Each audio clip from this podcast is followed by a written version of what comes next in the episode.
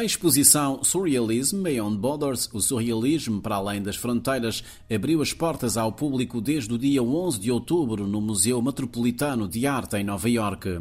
De acordo com um texto disponível na página do museu, o surrealismo parte de uma ideia revolucionária acesa em Paris, cerca de 1924, que afirmava o inconsciente e os sonhos sobre o familiar e o cotidiano. Das obras de autoria de artistas representando 45 países, destacam-se cinco nomes lusófonos, entre eles António Pedro. Apesar de estar identificado no catálogo da exposição como português, António Pedro nasceu na cidade da Praia e conviveu durante largos anos com escritores e artistas da sua época. Daquilo que conhecemos da biografia dela, ela nasceu na cidade da Praia em 1909, depois, com a idade de 4 anos, viajou para Portugal e voltou para Cabo Verde em 1929, com a idade de 20 anos. E trabalhou eh, um ano eh, como, como caixa na loja do pai, que, que chamava-se Costa, era de origem do, da Ilha do, do Fogo. E durante aquele tempo publicou também um livro de, de poemas, o Diário, como desenho na capa de Jaime de Figueiredo. Vlad Zimieiras Maniac, professor e investigador na Universidade Jean Piaget de Cabo Verde. Para se conhecer o percurso e a obra de António Pedro, é preciso revisitar o surrealismo, movimento artístico e político que aparece no rescaldo da Primeira Guerra Mundial em França e no conjunto da Europa Ocidental um neologismo criado por Apollinaire 1880-1918, precursor teórico desse espírito novo que foi o surrealismo. Se lemos hoje poemas de António Pedro, vemos claramente a inspiração de Antoine Apollinaire. São poemas assim incisivos, irônicos, politicamente incorretos, mas que nos deixam um pouco inquietos. Vamos citar um poema sobre Batuca. Batuca Vi um batuca, baca bacanal, e fiquei de olhos cansados. Pobres selvagens, a ver horas e horas rolar a mesma dança.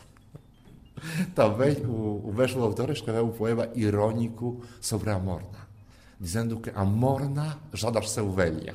Claro que para um artista tão inovador como Antônio Pedro, um gênero artístico como a morna, que exalta saudade, sentimento, separação, claro que provocava a revolta dele.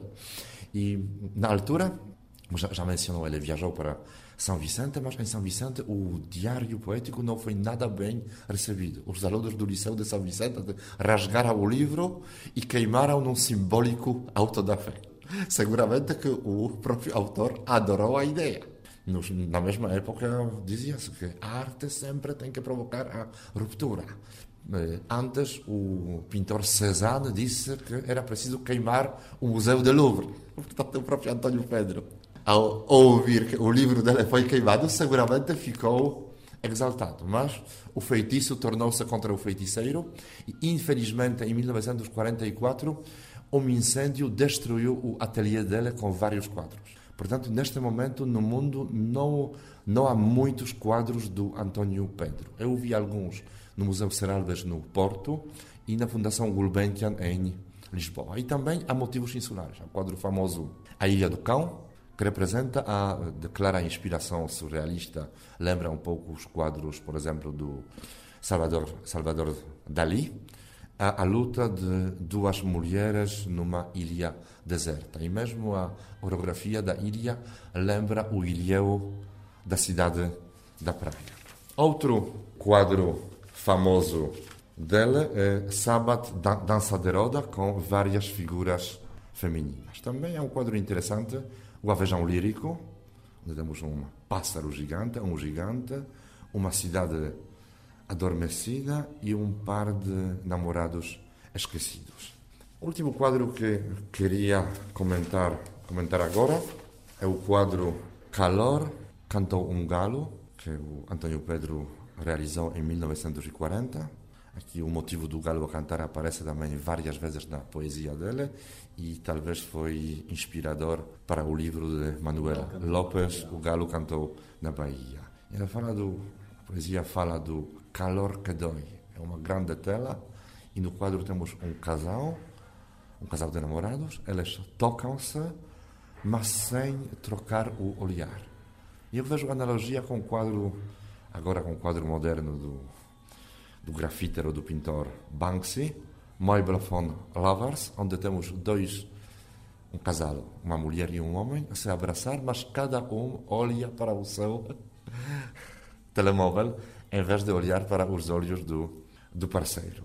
Em jeito de repto lançado aos fazedores e promotores das artes e cultura em Cabo Verde, o professor Vladimir Zmaniak gostaria de ver algum dia os quadros de António Pedro expostos em Cabo Verde, terra que o viu nascer em 1909. Que eu saiba, António Pedro é o primeiro artista cabo-verdiano que está a expor naquele espaço. Embora já post-mortem, ele morreu em 1966, morreu novo, morreu com 57 anos, mas penso que a obra dele merece de ser melhor conhecida em Cabo Verde. Posso lembrar que em 2017 na Universidade João Piaget organizamos uma conferência dedicada a ele com a colaboração da professora Isabel Ponce de Lyon do Porto e professor Manuel Brito Semedo.